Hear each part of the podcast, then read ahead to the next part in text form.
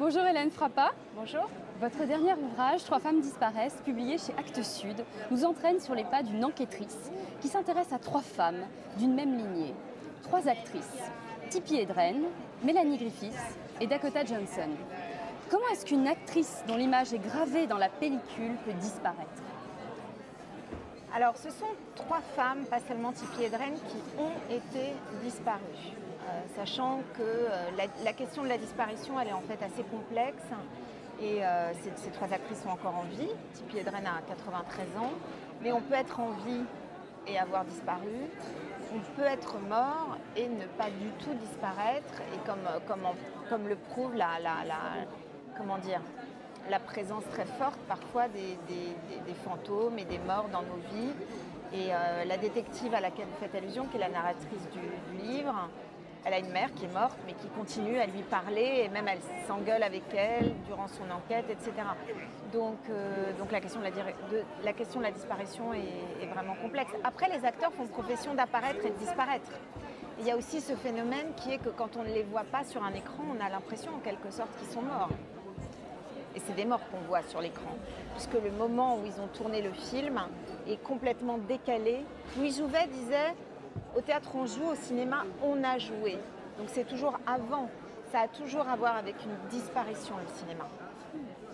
Vous entamez l'écriture ou nous entamons la lecture par une référence à une réplique de Georges Cukor, reprise plus tard dans l'enquête. Can I cry for you? Est-ce que je peux pleurer pour toi? Pourquoi? Alors ça, c'est une phrase du dernier film que Marilyn a tourné, il s'agit du film de George Cukor, euh, Something Got to Give, en français Quelque chose doit craquer, film qui a été interrompu donc, par le suicide de, Marilyn. Et il y a ce passage, alors c'est une histoire qui fait complètement écho à tous les récits qu'on trouve dans le livre de femmes en fuite, de femmes qui disparaissent, qui sont disparues ou qui disparaissent sur des îles, euh, qui abandonnent ou qui disparaissent loin de leurs enfants, etc. C'est ce que raconte le film de Cukor et il y a ce moment absolument extraordinaire où Marilyn revient, enfin le personnage qu'interprète Marilyn, cette mère fugitive qui a disparu pendant trois ans de la vie de ses enfants, revient. Ils ne la reconnaissent pas et son, petit garçon s'est fait mal, il, pleure et elle lui raconte cette histoire que sur l'île où elle avait disparu, euh, quand un garçon n'ose pas pleurer, quelqu'un peut pleurer pour lui. Est-ce que je peux pleurer pour toi? C'est une phrase moi qui m'a bouleversée parce qu'elle renvoie pour moi à l'une des fonctions de, la littérature et de ce que font les écrivains. Euh, c'est-à-dire à la fois cette empathie et télépathie, pour moi c'est la même chose, qui consiste à se mettre vraiment à la place de quelqu'un. Donc ma, détective, pour résoudre son enquête, elle se met à la place de ces trois femmes, même si elle ne les a jamais rencontrées. Et, et elle pleure pour elles, parce qu'il n'a pas été pleuré ces trois femmes. Ces trois femmes pour qui personne n'a pleuré. C'est-à-dire derrière le, luxe, derrière le fast hollywoodien, il y a en fait une histoire euh, tragique euh, avec beaucoup de sang qui a coulé et des larmes maintenant aussi qui doivent couler. La force de votre livre, c'est de transcender les frontières, les lignes de séparation entre fiction et réalité. D'ailleurs, il commence par Il était une fois, avant de nous plonger dans les méandres des prénoms et des noms, qu'est-ce que les noms de ces trois actrices, de l'enquêtrice, de la mère de l'enquêtrice et de son aide de camp, d'une certaine manière, racontent Alors ça, c'est essentiel. C'est-à-dire que j'aurais même envie de, j'aurais envie de vous retourner la question, de vous demander pourquoi vous vous appelez Camille. Je suis certaine, il y a une petite fille qui nous écoute derrière, qui s'appelle Sophia. Pourquoi tu t'appelles Sophia? Parce qu'en fait, chaque prénom est un récit. C'est la euh, le premier récit de l'être humain qui n'a pas été un récit choisi. C'est-à-dire que nous naissons avec un prénom qui raconte une histoire qui a été choisie parfois par les parents, pas, toujours. Et c'est une histoire qu'on a envie de, parfois qu'on ne connaît pas. Euh, et, la question du prénom, par exemple, dans le cas des enfants adoptés, est très importante, peut être assez déchirante. Euh, et puis c'est une histoire, même quand on la connaît, qu'on peut aimer ou ne pas aimer, qu'on peut avoir envie de porter ou pas. Donc c'est essentiel en fait, et surtout ça montre que c'est qu'un mot est déjà un récit. Là, on a une première actrice, Tippi Hedren, qui en fait s'appelle Nathalie. Son père l'a nommée Nathalie, il trouve le prénom trop sérieux pour un petit bébé, je cite. Il va la rebaptiser Tippi en suédois, et d'origine suédoise, ça veut dire petite fille. Petite fille, elle est appelée, petite fille, elle restera. Et elle sera toute sa vie soit la petite fille, soit la fille, comme Hitchcock va la rebaptiser. Euh, Mélanie, c'est le prénom de sa fille, euh, prénom que Hitchcock vole quand il rencontre Tippi Hedren. Elle, est une mère célibataire, elle a une fille de 5 ans. Il lui vole ce prénom pour le donner au personnage que va interpréter Tippi Hedren dans Les Oiseaux. Euh, c'est une adaptation d'un livre de Daphné du où il n'y a pas de prénom. Il prend le prénom de la petite fille et donc déjà il crée cette confusion des générations qui va se produire pendant le tournage quand euh, Tippi va subir de telles tortures de la part d'Hitchcock qu'elle va être brisée et que la petite Mélanie va devoir devenir la mère de sa mère en s'occupant d'elle. Donc déjà, dans le prénom et le choix pervers que fait Hitchcock de voler ce prénom, il y a déjà cette confusion des générations. Et puis Dakota, la fille de Mélanie euh, Griffiths, c'est un prénom que Mélanie vole à sa bonne, celle qu'elle appelle une amie qui travaille pour nous, traduction, c'est un membre de son personnel. Cette femme est enceinte, elle veut appeler son enfant Dakota, le prénom est volé, sachant que c'est un prénom de toute façon usurpé, qui, pour moi, à voir avec l'usurpation euh, des États-Unis qui ont volé évidemment la, terre aux Indiens, la langue. C'est, en langue sioux, ça veut dire ami. Donc déjà, tous ces prénoms nous racontent quelque chose nous, racontent, nous, livrent des secrets, nous livrent le secret de l'histoire. Trois femmes disparaissent commence avec l'envers du décor violent des oiseaux, véritable piège qui se referme sur Tipi et Dren, lui entaille le visage, l'oblige à subir cinq jours d'assaut répétés, d'oiseaux attachés à elle. Trois regards se percutent. Un regard dominateur, celui d'Hitchcock, qui décide quand ça commence et quand ça se termine. Ce monde qui se détourne, se dérobe, et le regard presque crevé par un bec de Tipi, celui de l'actrice. Qui voit nous qui regardons maintenant? C'est une question de regard, c'est très juste, et ça ne parle que de ça, et c'est une question de droit de regard aussi. C'est des femmes à qui euh, des oiseaux et des ogres et des gros porcs, comme elle l'appelle Hitchcock qui essaye de la violer à de nombreuses reprises, crèvent les yeux, veulent crever les yeux. Elles sont actrices et elles sont censées être entièrement la proie du regard, le regard du cinéaste, le regard du spectateur aussi, qui va les scruter, qui va peut-être parfois reproduire, être mis en situation de reproduire le regard euh, prédateur du cinéaste en scrutant euh, la femme qui est toujours trop, pas assez, trop grosse, trop mince, trop vieille. Tout, ce regard-là qui notamment va être extrêmement cruel sur la peau de Mélanie Griffiths. Et c'est des femmes en fait qui, quand on leur vole le regard, on leur vole un droit de regard sur leur existence. Donc ça raconte ça oui, la peau de Mélanie Griffiths, qui est justement presque, qui est mise à nu, vous, le racontez dans les films, à l'écran, et qui porte de nombreuses sutures, comme si on lui avait cousu un habit à même la peau. Ce corps, c'est terrible. Tippi Hedren, c'est une actrice que Hitchcock et l'industrie hollywoodienne a euh, réduite à son corps. Et sa fille, Mélanie Griffiths, l'histoire va devenir encore plus littérale, elle va être réduite carrément à sa peau. Alors ça commence en effet quand elle a 13 ans et que à la fois sur le tournage du film Roar que, produit sa mère et que tourne sa mère avec son, mari de l'époque, donc le beau-père de Mélanie, et aussi dans la vie quotidienne, dans la maison de Beverly Hills où elles habitent, Tippi Edren va être entourée de centaines de fauves hein, qui vont littéralement mutiler, dévorer, agresser la peau de sa petite fille, la peau de Tipeee aussi, et de cet enfant qui va être en proie à ses, prédateurs. Au lieu de protéger sa fille et de, de, retirer tous ses fauves et ses prédateurs, elle va, je cite Tipeee Edren, prendre un abonnement avec un chirurgien esthétique qui va n'avoir de cesse que de réparer la peau. L'histoire commence comme ça l'histoire de Mélanie Griffiths. Ensuite, elle sera tatouée, détatouée. Euh, elle subira des opérations qui vont conduire à toutes les opérations qu'elle va subir récemment pour ses, enfin, tous ces cancers de la peau. Elle en a eu plusieurs. Donc c'est vraiment, on voit, mais c'est une histoire qui, nous, qui parle de l'histoire de toutes les femmes. Mmh.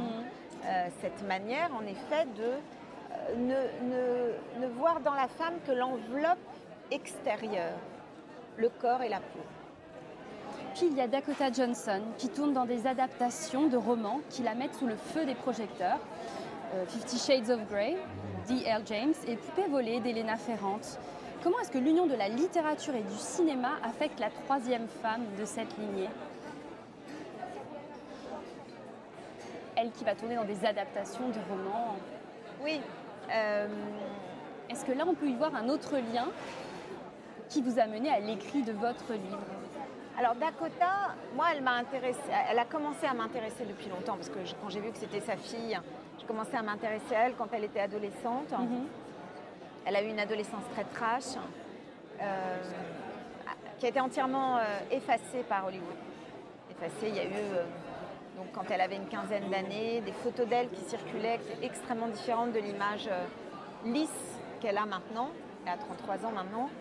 et c'est là où j'ai moi, à l'époque, j'enquêtais déjà sur ce livre, j'ai commencé à m'intéresser à elle. Après, quand euh, c'est venu par Fifty Shades of Grey, qui est effectivement une adaptation, bon, j'avais lu après le roman, qui n'est pas, pas, de la littérature, hein, le Fifty Shades of Grey, mais ce qui m'a passionné dans l'histoire de Fifty Shades of Grey, c'est qu'il y a, euh, pour le coup, la fiction, donc le texte, on pourrait dire, aussi bien le livre et le film, reproduisent des décennies plus tard, à l'insu de tout le monde, ce qui s'est passé dans la réalité, c'est-à-dire le contrat que la grand-mère, la première de la lignée, a signé avec Alfred Hitchcock. Donc il y a un lien entre la fiction et le réel là qui est complètement sidérant.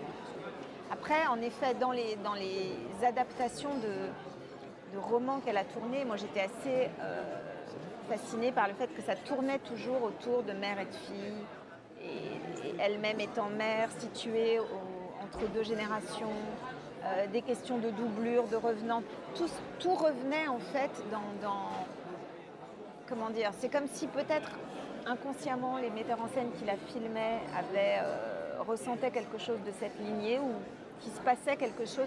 En fait, toute cette histoire, c'est une chambre d'écho. Mm-hmm. Tout fait écho.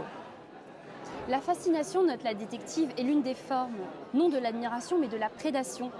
Quelle fascination est-ce que la publication de votre livre vous a permis de discerner plus nettement, s'il y en a une Est-ce que les réactions au livre continuent de nourrir l'enquête de l'enquêtrice? Ah oui, alors là, ça c'est dingue. Je dois dire que j'ai jamais, bon c'est mon neuvième roman, mais j'ai jamais vécu euh, à ce point la manière dont, je pense que c'est un livre qui est né c'est une sortie de l'aveuglement. je parle de l'auteur de ce livre, hein, était sans doute aussi aveuglé que ses personnages. Euh, il m'a fallu 20 ans, c'est pour ça qu'il m'a fallu 20 ans réellement pour écrire ce livre, pas seulement pour enquêter, mais, mais pour moi-même sortir d'une forme d'aveuglement qui est que j'avais une fascination pour cette histoire sans vraiment comprendre pourquoi et peu à peu élaborer ce qui là-dedans me, me, hantait. Et puis, euh, et puis l'aveuglement, c'est pas entièrement dissipé, je m'en rends compte, il y a encore des parts d'aveuglement qui font que je peux lire des articles, je peux avoir des, même tout à l'heure, euh, là on est au salon du livre, avoir des lecteurs qui viennent me parler, euh, je, vous ai lu enfin de ce que vous m'avez écrit, et d'apprendre encore sur mon livre des choses que je ne que je n'avais pas vu, que je n'avais pas lu. Et ça, c'est extraordinaire en fait, parce que l'écriture et la lecture, c'est deux activités, c'est la même activité en fait. Hein. La lecture, euh, l'écriture est un prolongement de la lecture, c'est une lecture qui se prolonge dans l'écriture. Mais ce qui est très beau, c'est quand un livre, pour moi, les vrais livres, c'est ceux qui lisent leurs lecteurs autant que leurs lecteurs les lisent. Et là, moi, je vois que c'est un livre qui m'a lu, et c'est un livre qui lit ses lecteurs aussi. Et ça, c'est bouleversant quand, j'entends ces réactions-là. Il y a un personnage que je vous laisserai qualifier. Revenante, présence, disparue, la mère de l'enquêtrice, qui ramène à une projection plus intime. Pourquoi ces dialogues en aller-retour? Alors ben, du coup, je, peux vous répondre en illustrant exactement ce que, ce que, je, viens de, ce que je viens de vous dire. C'est-à-dire que la mère est venue comme ça dans, l'écriture et pas un, processus concerté. il faut travailler beaucoup pour écrire un livre. Mais la forme même, elle s'écrit, le livre, tous les, tous les vrais écrivains, je me permets de le dire, disent la même chose. C'est que le livre s'écrit tout seul, en, fait. Il est là, il est quelque part, et puis on le rencontre comme une personne. Et donc, à un moment, la mère de la narratrice, qui est donc cette détective qui se prend pour Colombo, a surgi. Et là, je me suis dit, mais qu'est-ce que cette mère vient faire là-dedans? J'étais presque un peu perplexe. Puis comme elle avait l'air d'insister pour rester, pour s'incruster dans le livre, je me suis dit, bon d'accord, j'ai continué. Et il a fallu vraiment que j'arrive presque à la fin du livre pour me dire, mais, mais en fait ce livre, c'est un livre sur les mères et les filles. C'est ça dont ça parle, ce livre. Donc bien sûr que la mère est là, elle doit être là. Alors à un moment, elle disparaît. Je me suis dit, il faut quand même que j'essaye de la faire disparaître, cette mère, morte qui ne veut pas mourir en fait. Enfin, là, vous voyez, j'inverse les choses. Cette fille qui ne peut pas laisser mourir sa mère. la mort, ça se fait à deux en fait. C'est là où il y a quelque chose de très... Euh, la, langue... Euh, l'hébreu fait un lien entre la mort, il y a une lettre de différence entre la mort et, la vérité, je crois. Mais il y a un lien très fort entre la question de l'écriture et celle de la mort, parce que il faut être deux pour mourir en fait. Hein. Il faut quelqu'un qui meurt et puis quelqu'un qui accepte que l'autre meurt. Euh, si la personne n'accepte pas, ben, elle reste. C'est ce qu'on appelle un fantôme. Ça a à voir aussi, je pense, beaucoup avec, euh, avec ce dialogue entre l'auteur du livre et le livre. Hein. ça se fait à deux en fait. On dit c'est une activité solitaire, mais pas exactement, puisqu'on part à la recherche d'un livre. Donc c'est une rencontre avec un livre. Puis ensuite, il y a la rencontre que le lecteur se fait. Donc il y a un écho pour moi assez fort dans tous ces, toutes ces apparitions, disparitions. On en revient à ça. Écrire et dire au monde, parce qu'en littérature et au cinéma, les dimensions écrites et orales du langage se répondent. Vous avez accepté de nous lire un extrait de votre livre. On vous écoute. Alors,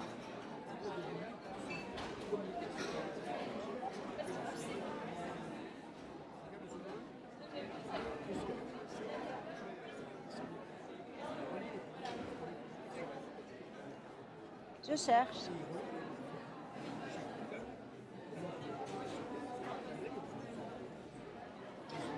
Un taxi jaune arrive dans une rue étroite, encadrée d'immeubles en briques.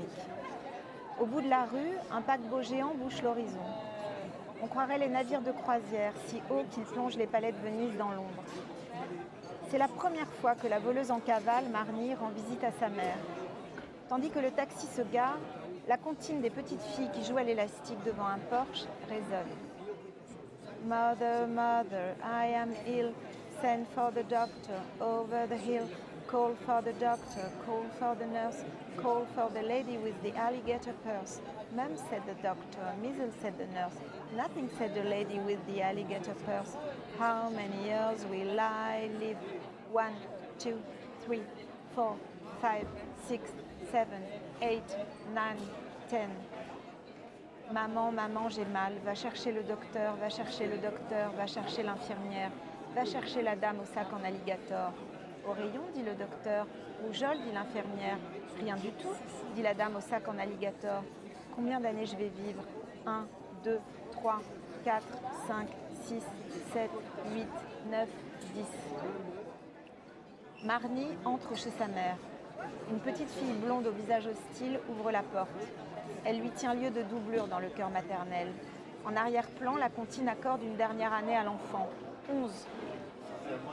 De cette comptine macabre, il existe une version américaine. Alfred Hitchcock fait chanter aux petites filles la version anglaise, dans laquelle une dame au sac en alligator cloue le bec à la petite fille malade. Nothing, rien du tout. Pourtant, lorsque l'enfant qui a mal demande à sa maman combien d'années elle va vivre, le compte à rebours s'arrête à 11. 11 ans, l'âge où les petites filles meurent en devenant adolescentes.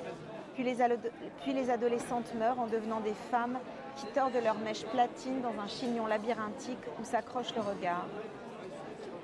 La comptine s'élève dans le décor implacable de l'enfance de Marnie. Il est impossible de s'enfuir de cette rue encadrée à un bout par l'œil exorbité du spectateur qui observe la scène peuplée de petites filles, et à l'autre par un paquebot aussi effrayant que la baleine engloutissant Pinocchio dans son ventre. Pourquoi la femme au sac en alligator de la version préférée d'Alfred Hitchcock refuse-t-elle de croire que la petite fille est malade? Il y a longtemps, le ventre du paquebot cracha un homme en uniforme blanc. Il étendit son ombre sur le corps de la mère de Marnie qui vivait des marins ivres et de leurs ombres. Puis il tenta de s'emparer de la petite fille, contrainte pour se sauver et sauver sa mère, de tuer le marin. Rien du tout, dit la dame au sac en alligator. Rien du tout, le viol et le meurtre. Merci. Merci. Entre littérature et cinéma, que nous, que nous invitez-vous à découvrir ce soir? Un livre, un film?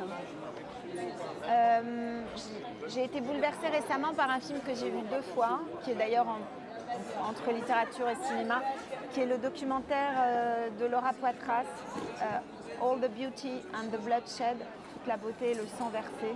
Film absolument extraordinaire consacré à Nan Goldin, la photographe, qui est un film pour moi vraiment sublime et qui est une histoire assez proche hein, en fait de celle de mon livre, mais où on voit comment il n'y a pas de déterminisme en même temps. Il est possible de, sortir d'une histoire de reproduction tragique.